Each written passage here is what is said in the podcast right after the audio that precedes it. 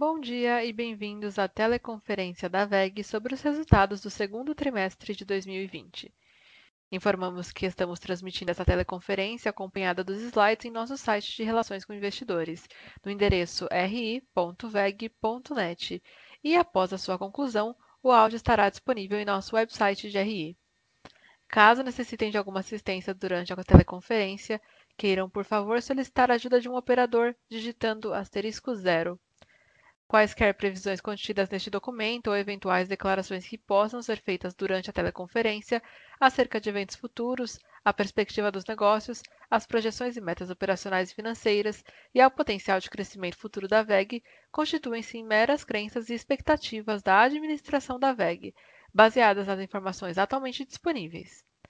Essas declarações envolvem riscos e incertezas e, portanto, dependem de circunstâncias que podem ou não ocorrer, Investidores devem compreender que condições econômicas gerais, da indústria e outros fatores operacionais podem afetar o desempenho futuro da VEG e conduzir a resultados que diferem materialmente daqueles expressos em tais considerações futuras. Gostaríamos de lembrar que essa teleconferência está sendo conduzida em português, com tradução simultânea para o inglês. Conosco hoje, em Jaraguá do Sul, estão os senhores André Luiz Rodrigues, diretor superintendente administrativo financeiro, Paulo Polese, diretor de Finanças e de Relações com Investidores, Wilson Vatsco, diretor de Controladoria, e André Salgueiro, gerente de Relações com Investidores da VEG. Por favor, senhor André Rodrigues, pode prosseguir.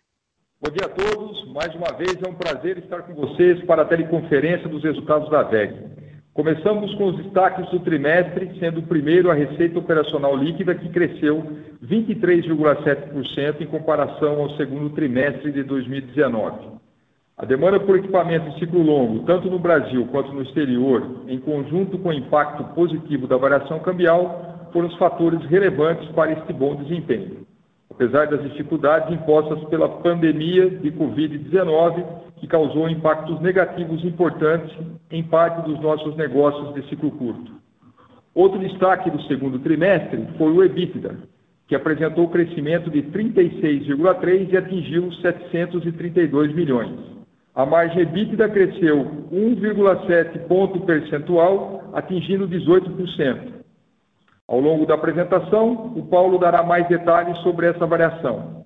Por fim, tivemos mais um trimestre de evolução do ROIC, como veremos no próximo slide, que apresentou crescimento de 3,2 pontos percentuais em relação ao segundo trimestre de 2019, atingindo 21,6%. A consistência desse indicador nos últimos trimestres é reflexo da melhora do nosso desempenho operacional, demonstrado pela combinação de crescimento da receita e expansão da margem EBITDA, superando o aumento na necessidade de capital de giro e investimentos realizados nos últimos 12 meses. Passo agora a palavra para o Paulo Polese continuar. Bom dia a todos. Passando para o slide 5, apresenta a evolução das áreas de negócios nos diferentes mercados.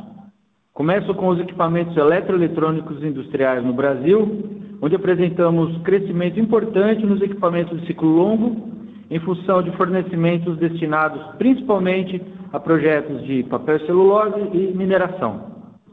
Observamos, porém, redução importante da entrada de pedidos de equipamentos de ciclo curto na primeira metade do trimestre, especialmente nos motores elétricos de baixa tensão, limitando a receita desses produtos no período. A área de GTD foi novamente o destaque no trimestre, onde grande parte das receitas estão ligadas a equipamentos de ciclo longo. No Brasil, tivemos entregas para projetos importantes, principalmente ligados aos leilões de transmissão realizados nos últimos anos. O negócio de geração solar distribuída, GD, assim como os demais negócios de ciclo curto da companhia, sofreu queda na demanda em relação ao primeiro trimestre de 2020, devido às restrições adotadas no combate à pandemia. Ainda assim, apresentou boa performance quando comparado ao segundo TRI de 2019, dado o crescimento relevante desse negócio apresentado nos últimos 12 meses. Em motores comerciais e appliance, como já havíamos informado no primeiro trimestre deste ano, a redução da demanda teve seu início ainda em março, estendendo-se durante o início do segundo TRI de 2020, período em que clientes importantes tiveram suas operações afetadas devido às consequências da pandemia. Em tintas e vernizes, também houve queda na entrada de pedidos em março, comprometendo as vendas durante o início do segundo trimestre de 2020, período em que segmentos importantes foram afetados devido à pandemia. Ao final do trimestre, percebemos o retorno parcial da demanda, com destaque para as atividades ligadas ao agronegócio e implementos rodoviários. No mercado externo, é importante destacar que a variação cambial teve um papel importante para o crescimento de 23,2% da receita medida em reais. Nas moedas locais, ponderado pelo peso de cada mercado, a receita líquida no mercado externo apresentou queda de 4,8% em relação ao segundo trimestre de 2019. Os equipamentos eletroeletrônicos industriais de ciclo curto apresentaram queda de receita, movimento parcialmente compensado pelo bom desempenho das operações na China, as quais apresentaram atividade similar ao período pré-pandemia no mercado local. Já nos equipamentos de ciclo longo, continuamos com desempenho favorável, com entregas importantes realizadas nos segmentos de óleo e gás, mineração e água e saneamento, contribuindo positivamente para o resultado do trimestre. Na área de GTD, a maior contribuição foi do negócio de transformadores nos Estados Unidos e no México, com entrega de projetos relevantes. Outro destaque foi a operação de geradores nos Estados Unidos, que continua com desempenho positivo, em virtude da boa carteira de pedidos construída. Em motores comerciais e appliance, a queda da demanda também foi observada de forma generalizada no mercado externo na primeira metade do segundo trimestre deste ano. Por outro lado, destacamos o desempenho positivo em motores comerciais no México, que teve bom desempenho no período, reflexo de ganhos de participação de mercado nos Estados Unidos e também no México, em virtude de conquistas de novos clientes. Já em tintas e vernizes, a paralisação das operações devido às restrições adotadas no combate à pandemia, em especial na Argentina, impactou nossa performance nesse trimestre. O slide 6 mostra a evolução do EBITDA no segundo trimestre de 2020, onde apresentamos um crescimento de 36,3% em relação ao segundo trimestre de 2019. A margem EBITDA fechou o trimestre em 18%, apresentando evolução de 1,7 ponto percentual em relação ao segundo trimestre de 2019. Destacamos o ganho de margem nas operações de ciclo longo, principalmente nos negócios de GTD, e de motores industriais de alta tensão, da agilidade em realizar ajustes operacionais devido à pandemia e do impacto da forte desvalorização cambial. Finalmente, no slide 7, mostramos a evolução dos investimentos em CAPEX. No segundo TRI de 2020, os investimentos atingiram 107,4 milhões de reais, sendo 44% destinados ao Brasil e 56% às unidades do exterior, já sob efeito da revisão do plano de investimentos anunciada no trimestre passado, como parte das medidas adotadas para mitigar os impactos da pandemia nos negócios. Lembramos que nosso sistema de produção é baseado no que chamamos de expansão modular, o qual permite ajustar o CAPEX de acordo com a demanda, maximizando o retorno sobre o capital investido. Com isso, eu finalizo minha parte e devolvo a palavra ao André. Muito obrigado, Paulo. Antes de passarmos para a sessão de perguntas e respostas, eu gostaria de reforçar algumas realizações recentes e comentar sobre as nossas perspectivas para o restante do ano de 2020. Anunciamos recentemente a aquisição de dois novos negócios em linha com a estratégia da companhia no desenvolvimento da área de negócios digitais, aumentando a nossa oferta de soluções voltadas à indústria 4.0. Em junho, anunciamos a aquisição do controle da MVisia, empresa especializada em soluções de inteligência artificial aplicada à visão computacional para a indústria. E no início deste mês, anunciamos a aquisição do controle da Birmind, empresa de tecnologia atuante no mercado de inteligência artificial aplicada à Industrial Analytics.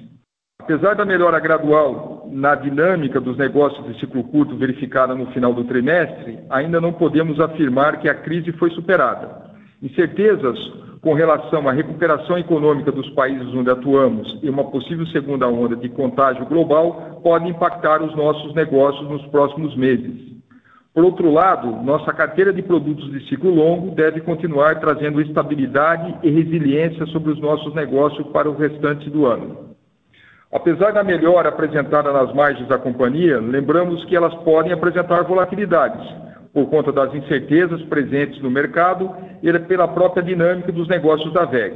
É importante destacar que tivemos alguns impactos pontuais nesse trimestre, como redução de jornada e antecipação de férias, que não serão recorrentes nos próximos trimestres. Por fim, eu gostaria de reforçar que continuaremos tomando todas as medidas necessárias para proteção, prevenção e mitigação, visando preservar a integridade de nossos colaboradores e minimizar, tanto quanto possível, impactos em nossas operações, como temos feito desde o início da pandemia. Encerro aqui a nossa apresentação.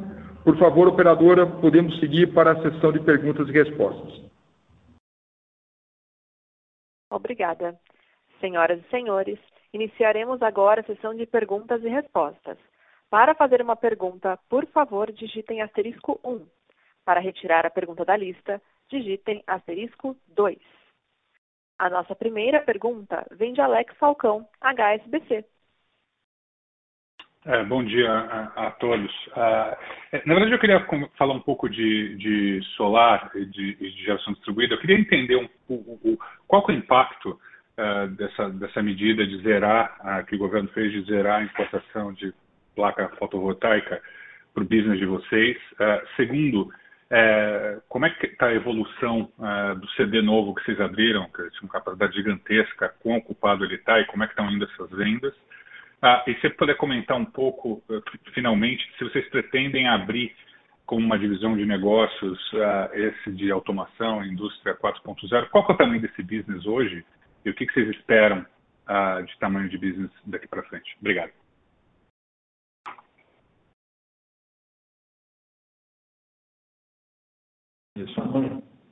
Falcão, bom dia. É, obrigado pela pergunta. André Salgueiro aqui. É, vou responder a primeira parte do, do Solar, as perguntas que você fez, e depois eu passo para o André Rodrigues aqui para ele responder a parte dos negócios digitais, indústria 4.0. É, recentemente teve esse anúncio né, do, do ex-tarifário dos painéis solares e alguns outros equipamentos. Na verdade, esse é um processo de ex-tarifário que acontece normalmente, né, ele não vale só para equipamentos solares, ele, ele pode ser aplicado para outros equipamentos e normalmente ele é aplicado para produtos e equipamentos é, não fabricados aqui no Brasil. Então, não tem interferência sobre os equipamentos que a gente fabrica aqui no Brasil. É, e do ponto de vista geral, ele tende a ser positivo para o mercado, porque ele vai abaixar o custo dos equipamentos importados, principalmente os painéis solares, que acaba sendo um componente muito importante é, dentro dos sistemas solares. Então, assim, do ponto de vista geral, Acho que a iniciativa é bastante positiva para o negócio é, e tende a fomentar esse negócio aí é, ao longo deste período com essa redução é, do imposto de importação dos equipamentos ligados à geração solar. Como é que está a dinâmica deste negócio? Né? Falando um pouco da parte de, de, geração distribuída e depois eu falo um pouco da parte de geração centralizada das fazendas solares. Né? A, a, parte de geração distribuída é um negócio que vem evoluindo bem é, é, nos últimos anos, né? a gente já vem reportando isso há algum tempo, mas é um negócio de ciclo curto que, como todos os demais negócios de ciclo curto da VEG, acabou sentindo um pouco o efeito da pandemia. Então, no primeiro momento, ali no mês de abril, é, a gente teve até restrição dos integradores conseguirem entrar na, nas residências, nos comércios para fazer as instalações, então teve uma redução significativa. A partir de maio e junho a gente começou a ver uma, uma retomada, mas ainda assim é um segmento que está rodando abaixo é, do período é, pré-crise, né, do primeiro trimestre deste ano. De qualquer forma, é um segmento que tem boas perspectivas de médio e longo prazo e a gente acredita que, através do nosso modelo de negócio, é, via integradores, a marca da VEG, que é muito é, bem reconhecida nesse mercado, a gente vai ter oportunidade de continuar endereçando esse mercado e, e aproveitar a retomada que deve acontecer daqui para frente. Né? Acho que a, a, grande dúvida é como vai ser essa retomada e em que velocidade ela vai acontecer. Com relação às fazendas solares, os projetos de geração centralizada, é, a gente teve nos últimos leilões aí que aconteceram nos últimos anos uma série de projetos dedicados à geração solar. É, esses projetos Muitos deles ainda não tiveram seus fornecedores definidos, né? Então, a gente chegou até a mostrar essa informação no, no último VEG Day, é, com relação aos últimos leilões ali de 2018 e 2019, praticamente todos os, os projetos leiloados, eles ainda não foram é, contratados. Então, tem bastante oportunidade no mercado, mas o fato é que, por questões macro, câmbio, a, a questão do, custo da energia está mais barato por conta da crise, o pessoal não tem um incentivo tão grande de antecipar esses projetos e vender essa energia no mercado livre, o pessoal está esperando um pouco mais e, e vai tender a fazer esses projetos mais próximo do prazo regulatório. Né? E a gente está falando de leilões A-4, A-6, então são projetos que devem acontecer aí ao longo dos próximos anos. É, então é, é, mais ou menos por aí, né? As perspectivas continuam boas de médio e longo prazo, com alguns impactos aí por conta da, da crise e, e da pandemia no curto prazo. Ocão, com o André Rodrigues, com relação aí à, à indústria 4.0, né, as últimas informações é que nós divulgamos, né, nós ah, anunciamos recentemente a aquisição de duas novas empresas, né, é, que faz parte da estratégia da companhia para expandir os nossos recursos da VEG Digital Solutions, da plataforma IoT da VEG Knowledge, com a aquisição da MVisia, né, especializada em soluções de inteligência artificial aplicada à visão computacional para a indústria, e da, da Birmind, né, que é provedora de inteligência, de tecnologia de inteligência artificial e machine learning, aplicada a soluções, como eu disse na apresentação de Industrial Analytics, a companhia, a gente entende que hoje a gente completa o nosso ecossistema digital.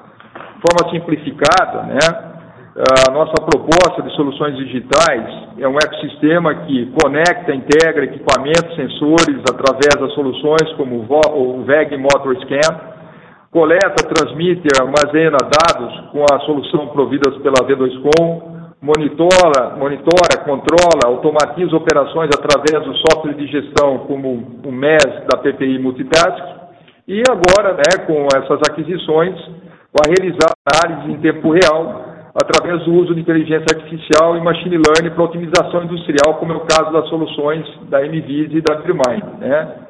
E a expertise da VEG aplicada ao desenvolvimento dessas tecnologias né, mais eficientes para o crescimento contínuo da indústria 4.0 e também dentro da companhia. Né. A gente sempre informou que essa, esse negócio são negócios adjacentes ao que a gente já produz. Né. A gente não está no momento ainda, é, hoje a gente divulga né, toda a receita, os resultados, é, as receitas né, na, dentro do equipamento elétrico eletrônicos industriais, a gente não está no momento ainda de ter a abertura desse negócio, né, da receita desses negócios de forma separada. É, a expectativa, sim, é positiva de crescimento, a gente já tem falado nisso, né, e o que era importante nesse momento, fechar, então, né, esse ecossistema, e com essas aquisições a gente fechou, então, digamos, a fase 1 da nossa estratégia está completa, e agora a gente já, já tem alguns produtos no mercado, né, como o, o VEG eh, Motor Fleet Management, né, que é, uma, é um sistema que controla uma frota de motores, utilizando todas essas é, o conhecimento dessas empresas adquiridas e a expectativa sim que esse negócio cada vez mais vai crescer dentro da organização, né, e como soluções adjacentes a tudo que a gente já tem. Tá, mas só para entender, a ordem de grandeza desse business hoje é o que? Dezenas de, de milhões de, de, de reais? Menos de 100 milhões de reais, menos que isso? Só para entender o tamanho disso hoje. Falcão, é pequeno, Falcão, é pequeno ainda. É pequeno ainda, né? E agora tem todo um trabalho de, de criar sinergia entre os negócios, né? E, e, e se tornar mais relevante ao longo do tempo. Tá ótimo, obrigado.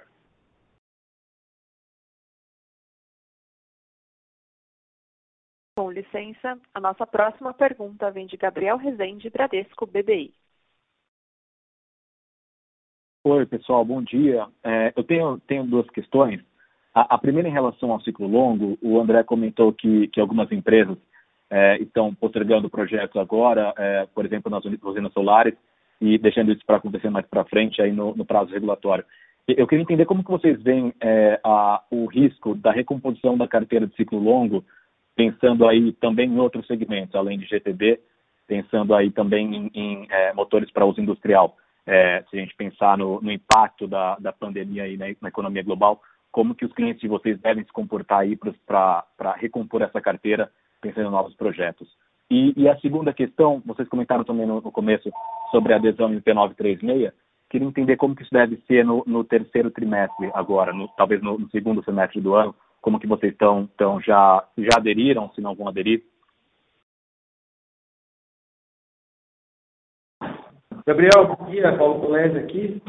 Sobre a sua a pergunta sobre ciclo longo, em complemento ao que o Salgueiro comentou, acho que cabe aqui é, é, alguns esclarecimentos, algumas informações aí complementares. Né? Acho que o primeiro ponto é, é, o seguinte, a nossa carteira de, de ciclo longo, ela foi construída nos últimos trimestres, a gente tem falado bastante disso, e ela é bastante positiva, é, está no melhor nível dos últimos anos, né? tanto isso no Brasil como no exterior. Então é importante falar que, quando a gente fala de ciclo longo, atualmente nós nos referimos também ao exterior, certo?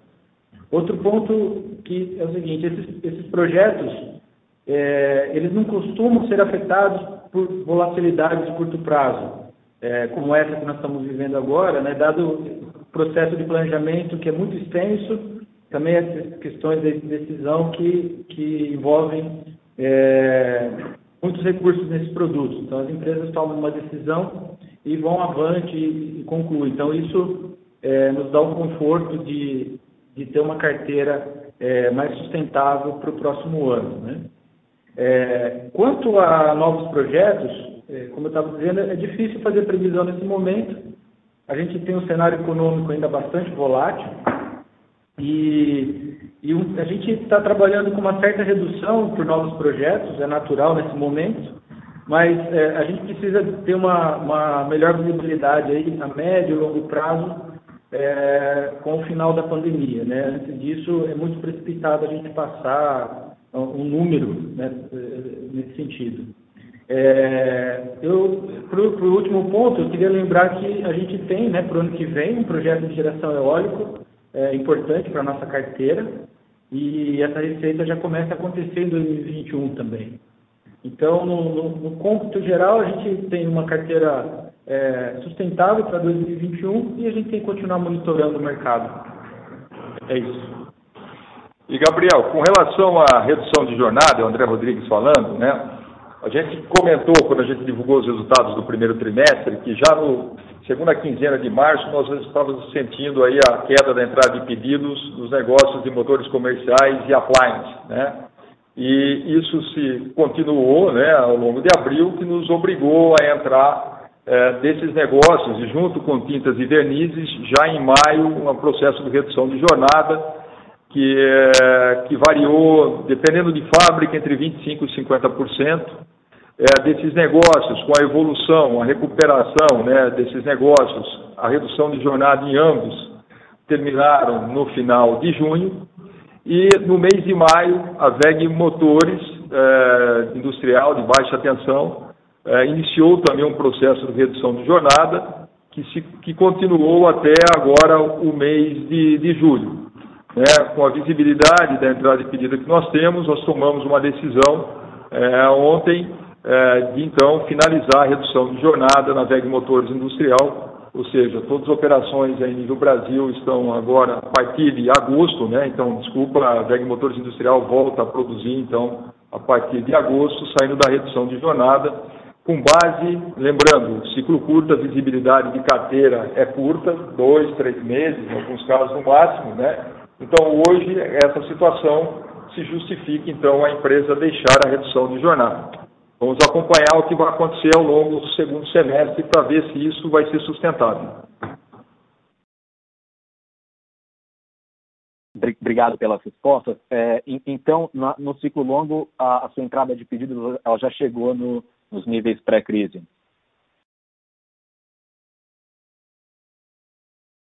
Eu não, eu não, Gabriel, não dá para é, configurar dessa forma, níveis pré-crise, é, a gente tem uma, uma entrada é, de pedidos, ela foi construída em trimestres anteriores, é, a entrega dela acontece em 2021 e 2022. Alguns pedidos, eles continuaram acontecendo, sim, nesse trimestre, mesmo depois da pandemia, é, que, como eu disse, são projetos que já estavam decididos, implementados pelos, pelos players, eles continuaram é, sendo endereçados aqui dentro da companhia, gerando contratos. Ah, é, como eu te disse, ainda não dá para a gente ter uma visão se eles estão no mesmo nível pré-pandemia, mas alguns casos continuaram acontecendo. E os novos pedidos daqui para frente a gente tem que continuar monitorando, mas ainda é muito cedo para passar alguma informação a respeito disso para vocês. Tá certo, obrigado.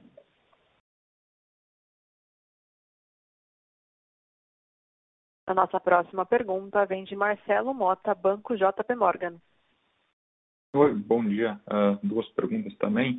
Uh, quando a gente olha a questão da margem, enfim, uh, vocês até comentaram durante o call que algumas medidas foram temporárias, né, antecipação de férias, redução da jornada de trabalho, enfim. Tem algum processo que vocês conseguiram melhorar durante a pandemia que você, vocês acham que está aí para ficar? Enfim, a pergunta no final é do que vocês tiveram de economia com a crise? Tem alguma coisa que vocês aprenderam que vai ficar implementada aí no longo prazo? Isso pode gerar uma economia, sei lá, 10, 15, 5% do, do que vocês vinham fazendo antes, ou seja, a empresa pode operar de maneira mais eficiente do que a gente via. E, e só no tema do, do backlog aqui, do, do ciclo longo, uh, pelo que eu entendi, é correto afirmar que até 2021 você está com um pipeline, ou enfim, com, com um nível de receitamento bastante estável, né? Então, a, a ideia é entender se seu backlog duraria até quando, né? Pelo que foi comentado anteriormente, imagino que até 21 uh, isso está muito bem, mas queria entender se tem de 22, 23, entender um pouco como é que é a maturação desse backlog que vocês têm hoje na, na carteira. Oi, Marcelo, é o André Rodrigues falando. Então vamos falar um pouquinho de, dos principais impactos da margem nesse trimestre, né? E aí um pouco evoluir para responder uh, o ponto principal da tua pergunta aí de continuidade, do que poderia ser perene, né? Bom, primeiro, né, que a melhoria da margem, ela aconteceu é, com melhoria das operações de ciclo longo, né, com, participação é, importante dentro da ROL consolidada nesse trimestre, né, é, a gente já disse no outro trimestre que normalmente ciclo longo representa 35% da receita, o fato de essa carteira estar tá boa para esse ano e mais o fato da queda do ciclo curto no trimestre representou 40%. Né, e alguns exemplos desse desempenho, a gente pode citar a parte de, de T&D, né, com transformadores subestações entregues aí uh, para projetos relacionados aos leilões, né, que foram realizados aí no Brasil, e a crescente demanda desses produtos nas usinas de geração de energia renováveis, como solar e eólica né, no Brasil e na América do Norte, onde nós somos a liderança desse mercado. Né.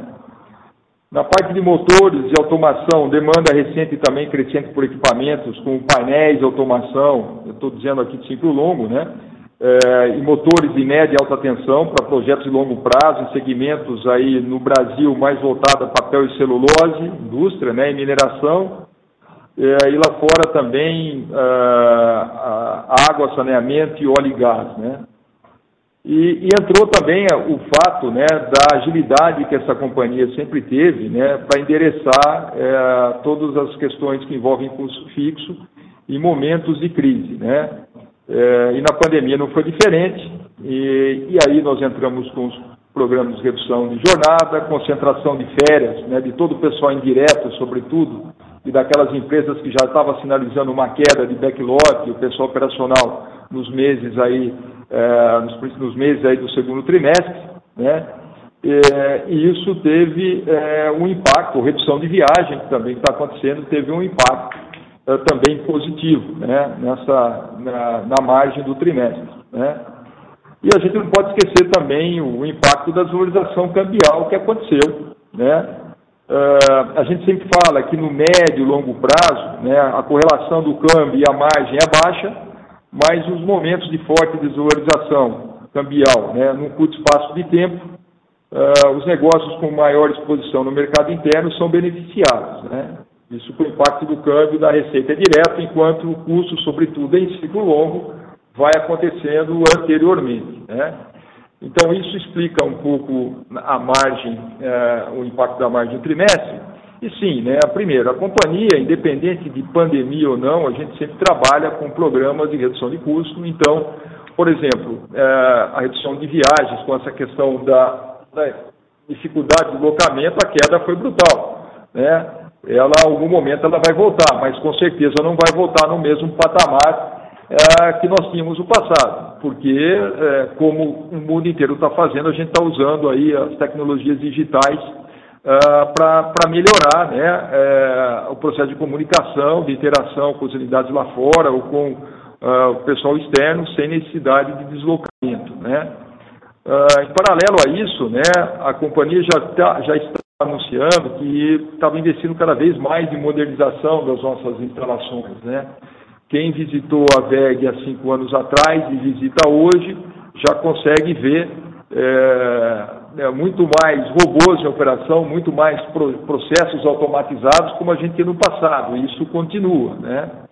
E é claro que é, é, momentos como esse, né, onde também a gente sofreu, sobretudo no começo da pandemia, com absenteísmo, né, porque as pessoas ficam doentes, porque o transporte público estava, em algumas cidades que nós operamos, estavam, não estavam operando, a gente vê os benefícios disso. Né? Então a companhia vai, investir, vai continuar investindo, como eu disse, quem visitou a VEG há cinco anos atrás é, tem hoje uma percepção diferente do que está automatizado. Quem visitou a empresa no último VEG Day viu a área da automação com muitos processos automatizados. Na próxima visita que vocês vão realizar, vocês vão ver que a gente já tem também outras unidades também tomando esse benefício. Né? E outra, buscas também, como sinergias de, de compra de matérias-primas e tudo mais, né? são ações que a gente tem tomado é, e que vão se perpetuar.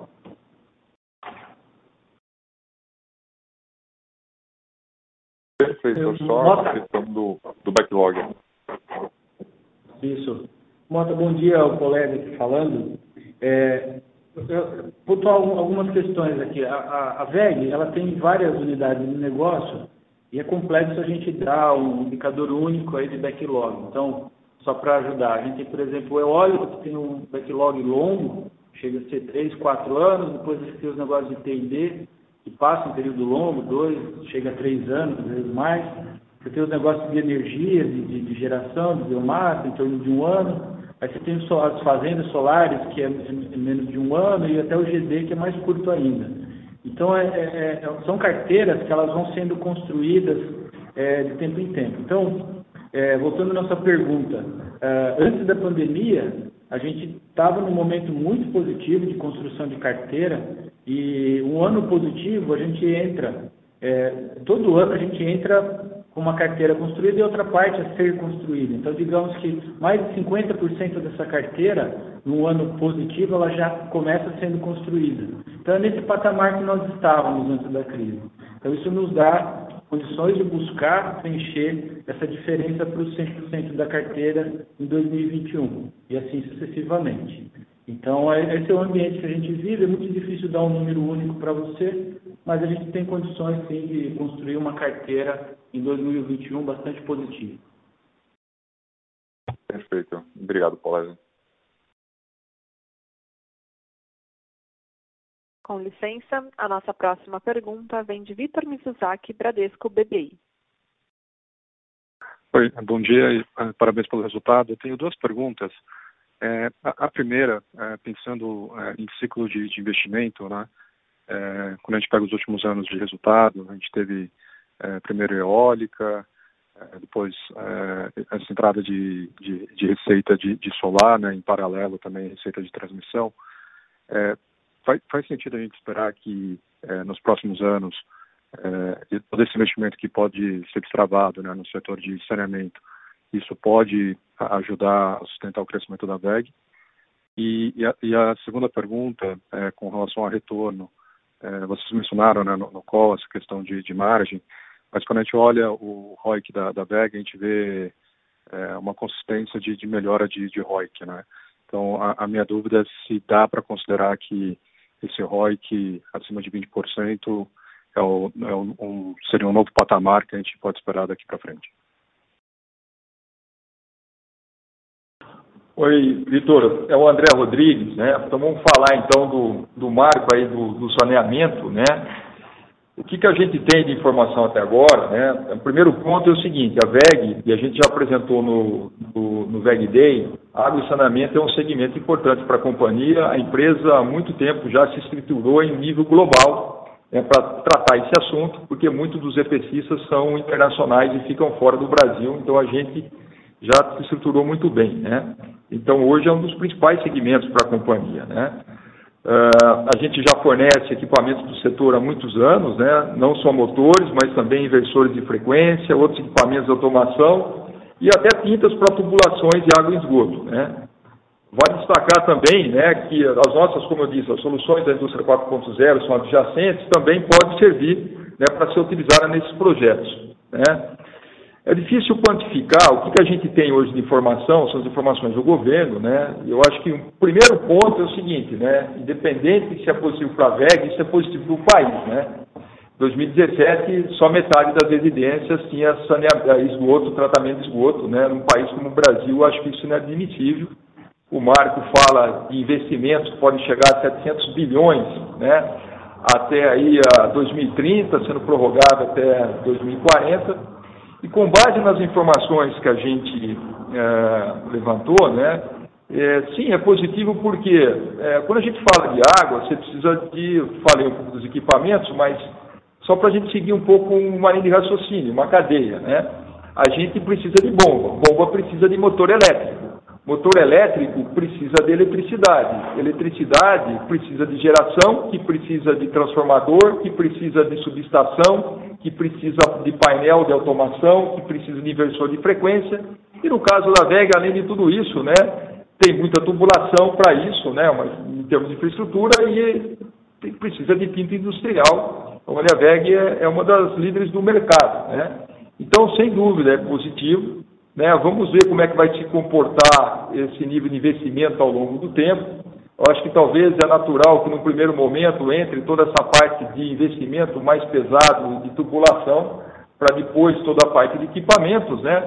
Mas com base na visibilidade que nós temos hoje do marco, né? É, nós conseguimos aí medir que a, a nossa, o que é endereçável desse investimento para a VEG é algo em torno até 4% desse CAPEX é, pode ser endereçado aos produtos da VEG. Acho que isso é com o que a gente tem de visibilidade né, até o, o, o momento. Né? E a gente vai atualizando vocês aí ao longo do tempo.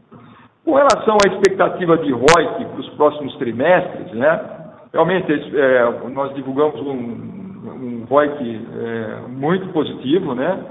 A expectativa é, nesse ano, a gente entregar mais um ano de um ROIC saudável.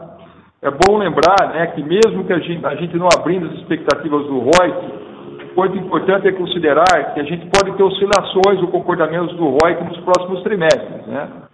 É, nos últimos trimestres, nós temos conseguido é, entregar crescimento de receita e expansão de margem, isso tem beneficiado o ROIC.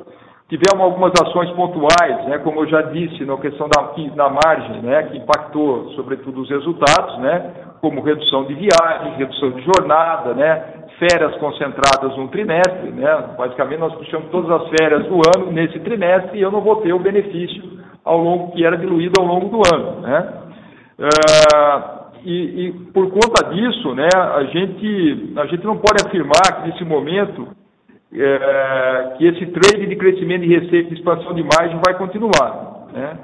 E, adicionalmente, a gente tem que lembrar também né, que, em algum momento, a gente tem que fazer, aumentar o nosso envelope de investimentos para suportar o ritmo de crescimento da VEG.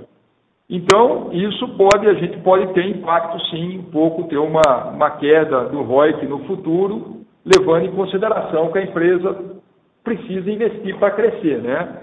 Mas mesmo assim, né, é, isso vai, o nosso foco de crescimento sustentável, manter, mantendo os bons resultados e retornos, e um ROIC atraente vai ser sempre, vai ser sempre contemplado.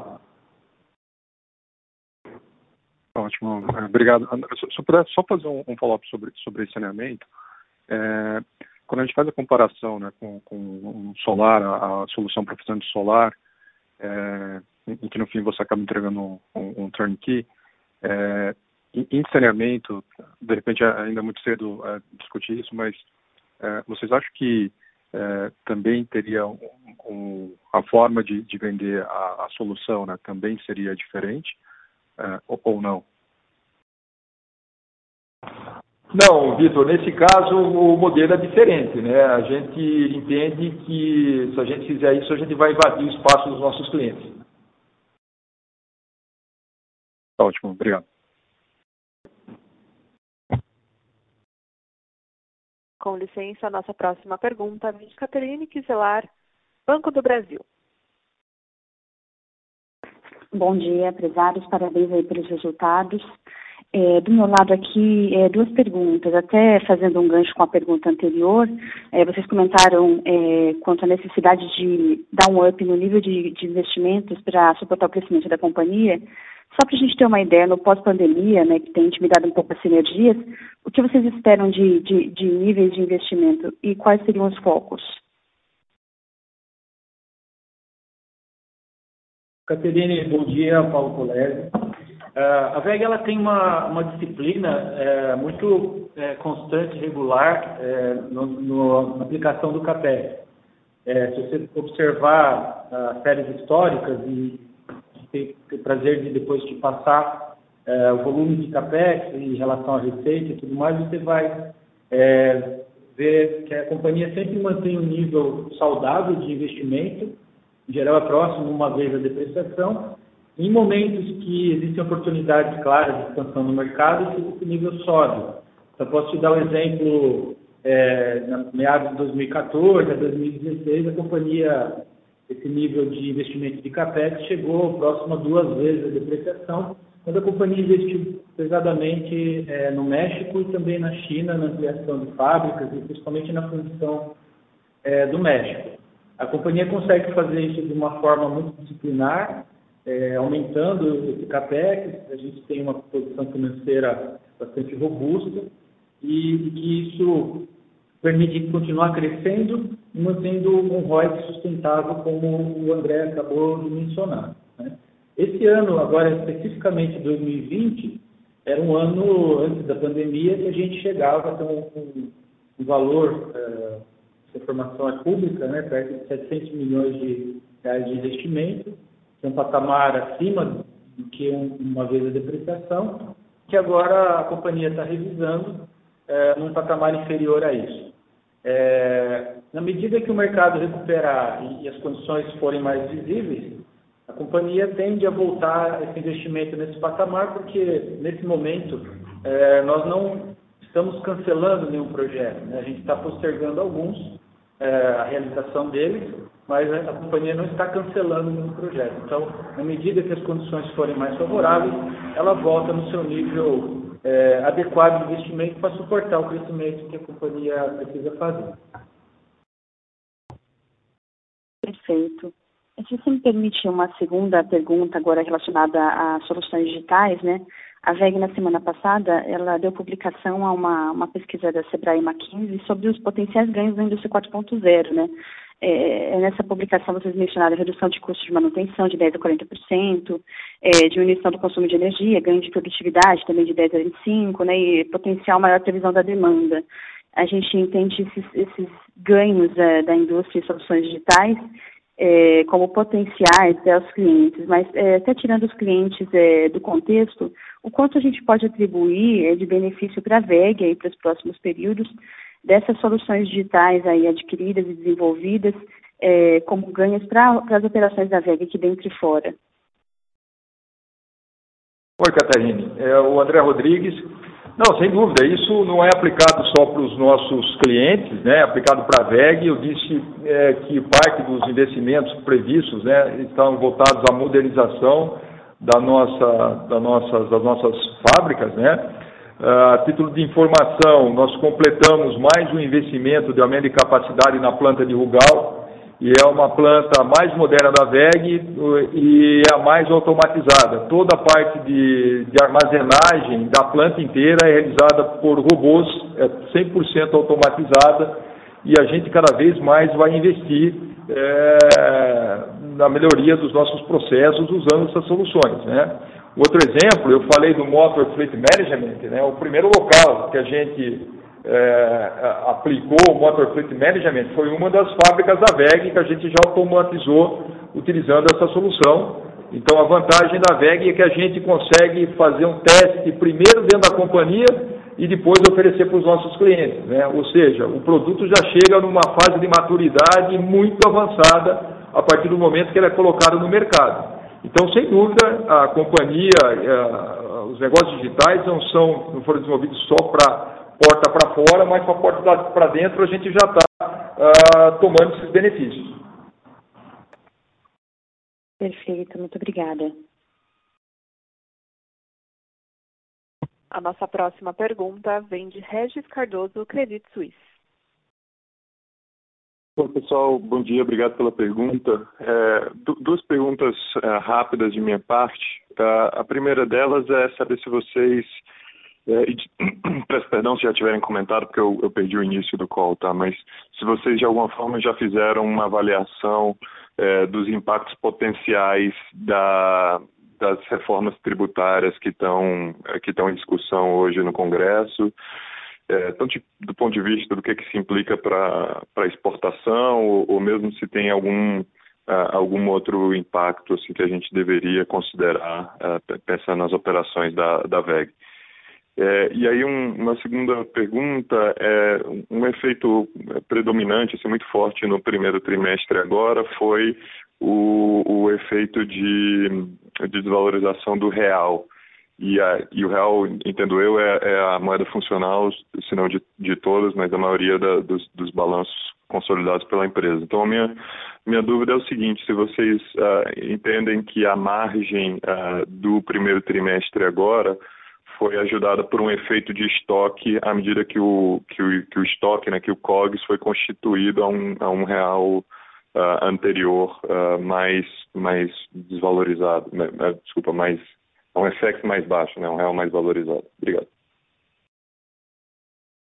Oi, Regis, André Rodrigues falando. Primeira, bom, da reforma tributária, né, que foi a, a, apresentada, então, aí ao, ao, ao presidente do Senado nessa semana, né, nós temos uma análise preliminar, tudo muito recente ainda, né? E ela traz, pelo nosso, a nossa análise é, preliminar, sim, ela traz algumas, algumas, alguns benefícios né, que a gente entende até o momento. Né? Primeiro ponto, não só quantitativo, vamos falar assim, é que quem vive Brasil e opera no Brasil sabe de toda a complexidade né, é, de lidar com todo o sistema tributário. Ela faz regras consistentes, isso é muito bom, né? evitando discussões de futuras entre fisco e contribuinte. Né? A gente tem a informação, o contencioso tributário no Brasil representa 51% do PIB. Né? O processo, o tempo médio de um processo de execução fiscal na justiça leva oito anos, então imagina só o que isso acarreta na vida das empresas, né? e é toda a insegurança que você tem com relação a isso. Né? Ela traz definição de base de crédito, de, de débito amplo dos processos produtivos, né? Ou seja, todos os insumos dão direito a crédito e sendo tributada a receita bruta, excluindo, excluindo o ICMS e ISS. Então, também está claro, é positivo, né? A gente está se aprofundando, né? mas o que a gente pode ah, já informar né, é que, avaliando ah, essa proposta, preliminar, preliminarmente, a gente entende que não trará impacto de aumento de carga tributária para as operações da VEG. Né? E, e, outro ponto é o seguinte, né, adicionalmente, né, que qualquer reforma que traz mais competitividade simplificação é positivo para o país. Né? As empresas gastam em torno de 1.500 horas por ano para declarar toda a, a, essa parte tributária, né? É, simplificação traz menos custo, né? E, e, o brasileiro fica claro né, que a gente também paga muito mais imposto daquilo que a gente chega, então essa, essa reforma acho que vem ah, para melhorar isso daí. Regis, bom dia. É André Salgueiro aqui. Com relação ao impacto da variação cambial na margem, é, na verdade, assim, a gente mostrou, a gente chegou até a fazer alguns cálculos de, de regressão, né, pro, olhando para trás, para mostrar se, se comprovar se existe essa correlação é, de câmbio com a margem da companhia e a gente observou que analisando o período longo para trás, essa correlação ela é baixa, né? Então, é, a gente não gosta muito de, de, colocar o câmbio no contexto de margem, porque, obviamente, ele impacta a, a, as receitas, mas como uma boa parte da nossa estrutura de custo, ela também está em moeda forte, principalmente a parte de metais, é, ela acaba, de alguma forma, sendo corrigida.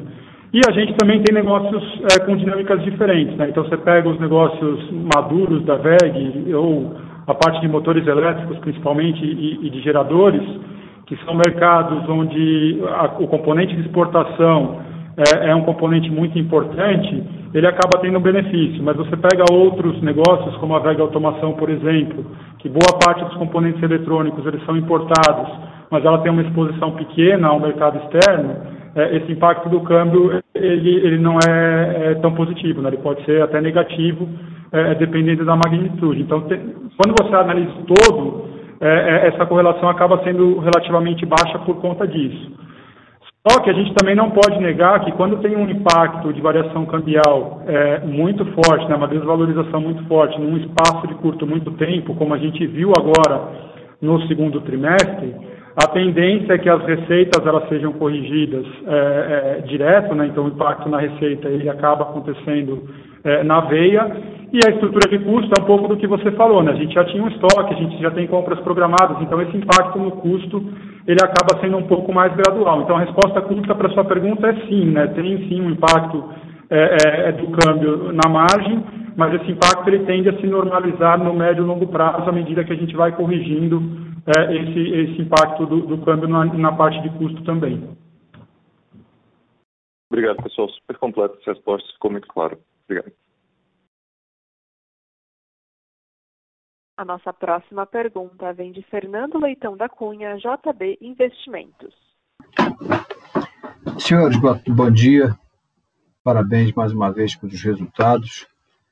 É, eu, eu, queria tentar explorar um pouco mais, quer dizer, é, é, é a área digital da VEG, né? Quer dizer, a VEG vem se transformando né, de uma indústria de transformação para também uma indústria de soluções. Né? Então, é, é, tem, tem baterias de armazenamento, uh, tem essa fase 1 né, do ecossistema digital que foi uh, encerrada agora com essas últimas aquisições. Quer dizer, então, eu gostaria de saber, quer dizer, dentro de todos esses novos negócios da VEG, é, o que, que vocês veem com uma maior possibilidade né, de gerar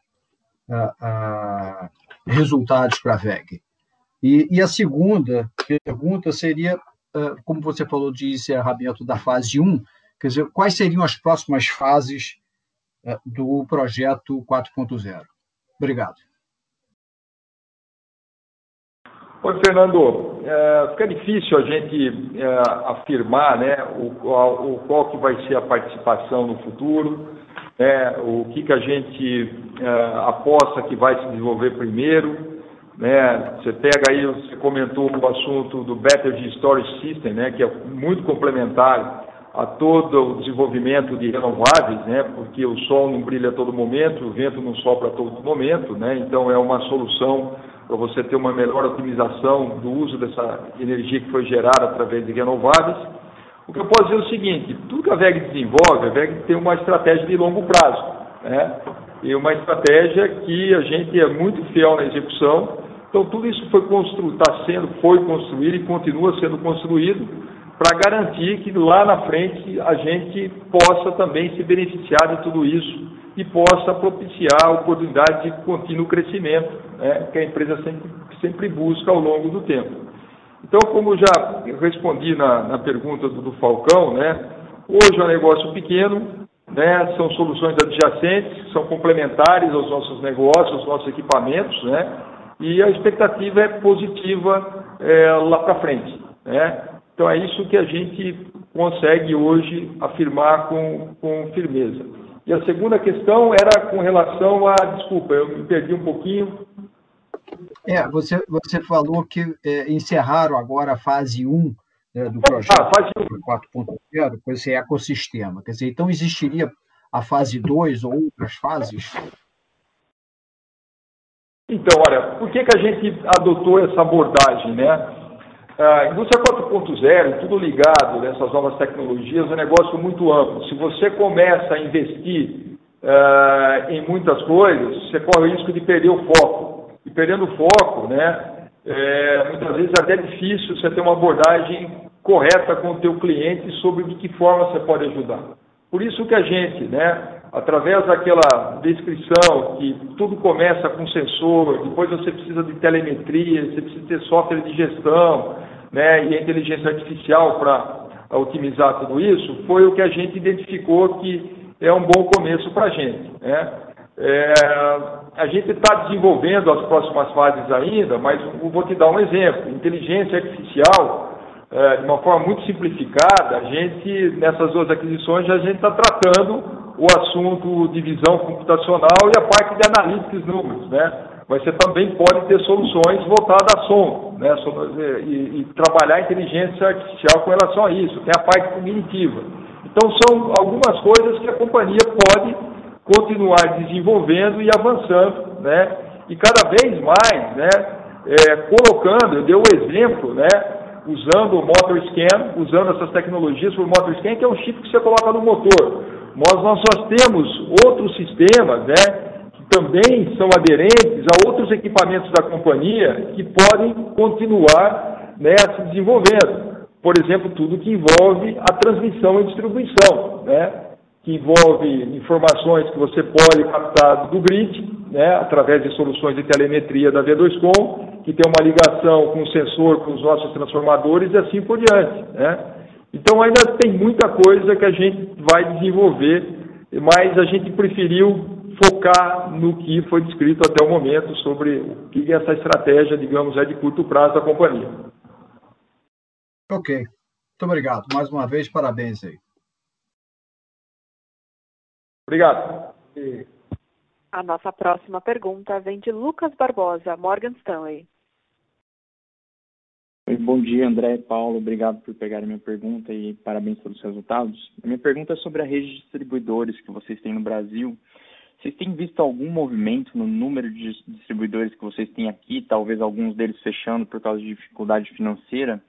É, vocês acham que tem algum risco da capilaridade que vocês têm hoje diminuir por algum tempo? Eu, eu, entendo que no longo prazo acho que isso se normaliza, mas talvez tenha algum risco disso diminuir por algum tempo. Obrigado. Lucas, bom dia, obrigado pela pergunta também.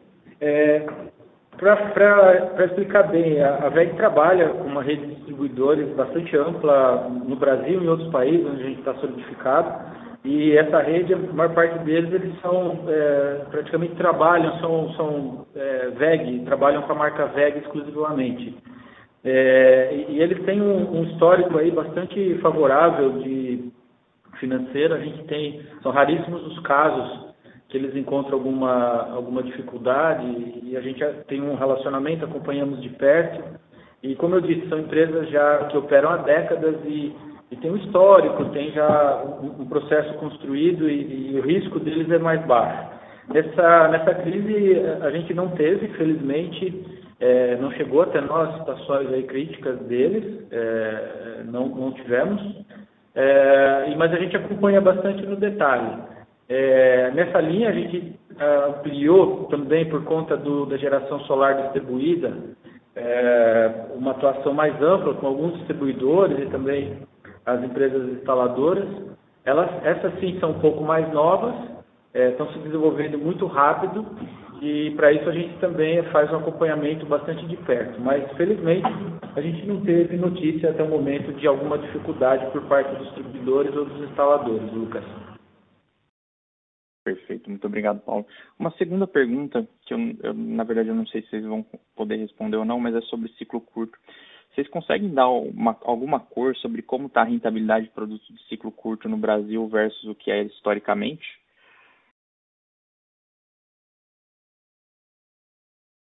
Oi, Lucas. É, o André Salgueiro aqui. É, na verdade, assim, a gente não abre a rentabilidade por, por linha, por unidade, né? mas um, acho que um, um, slide importante que a gente coloca na, na nossa apresentação institucional, que mostra a dinâmica é, entre as margens e os preços dos equipamentos de ciclo curto e, e, e, de ciclo longo, a gente tenta mostrar que os equipamentos de ciclo curto é, eles não têm uma variação muito grande de preço e, consequentemente, de margem, independentemente do cenário. Né? Então, eles tendem a ter essa dinâmica de preço um pouco mais estável.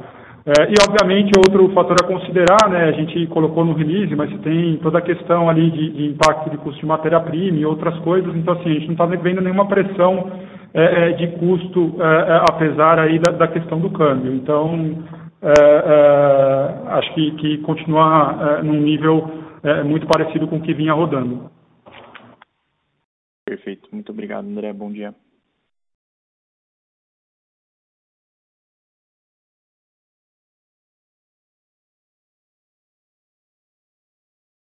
A nossa próxima pergunta vem de Alex Falcão, HSBC. Ah, obrigado pelo follow-up. É, eu queria só, só explorar um pouco mais a, parte de fazendas solares. Você falou um pouco, uh, acho que o André falou de, de, de que uh, muitos dos, dos projetos uh, ainda não estão é, 100% contratados para os fornecedores. É, em 2021, você tem, teoricamente, um, um número relevante desses projetos que você vai ter que precisar, a, você vai ter que começar a construção, ou eles vão ter que começar a colocar capex, né? É, você pode é, dar um pouco de, de, um pouco mais de detalhes sobre qual é o market share de vocês e quem são os principais competidores? É, só para entender, e, e aí o, o, o, fato de que você teve um competidor, mas aí é mais distribuída pedindo reparação judicial, isso te dá uma chance de ganhar mais, mais market share nesse, nesse segmento também? Obrigado. Oi, Falcão. É, o André Salgueiro aqui. É, na verdade, assim, a parte de fazendas solares, né, a gente pode endereçar, a gente VEG pode endereçar de duas formas, né? É, a primeira dela, como a gente já fez nos últimos projetos, aí é vendendo a solução é, chave na mão, né, turnkey, que é a solução completa, então a gente faz toda a parte do EPC e entrega o projeto pronto, é, rodando para o cliente. Mas a gente também tem a opção de vender os equipamentos, né? seja os inversores centrais ou até mesmo a parte é, de transformadores e, e, subestações. Então, acho que esse é o primeiro, primeiro aspecto.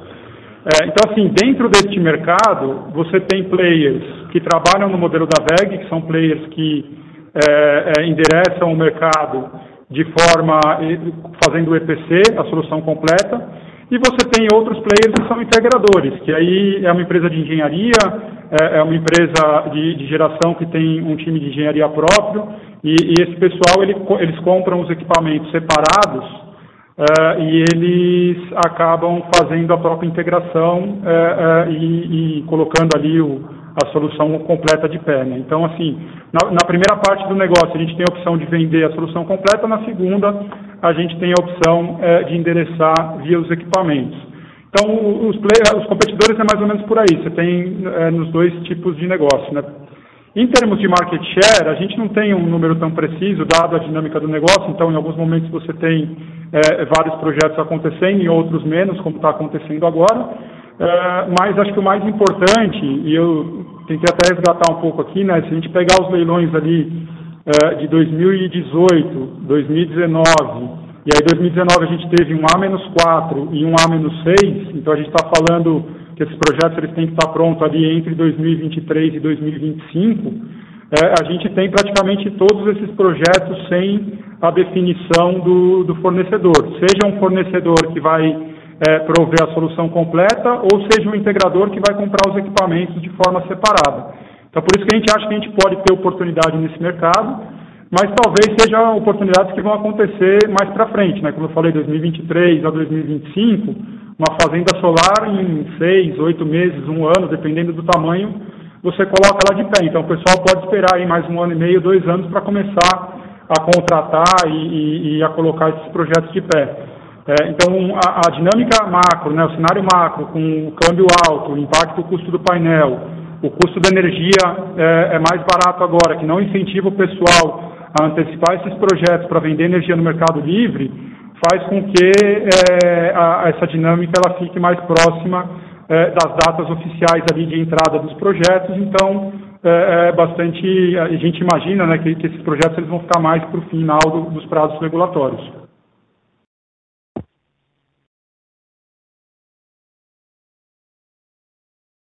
Perfeito, obrigado.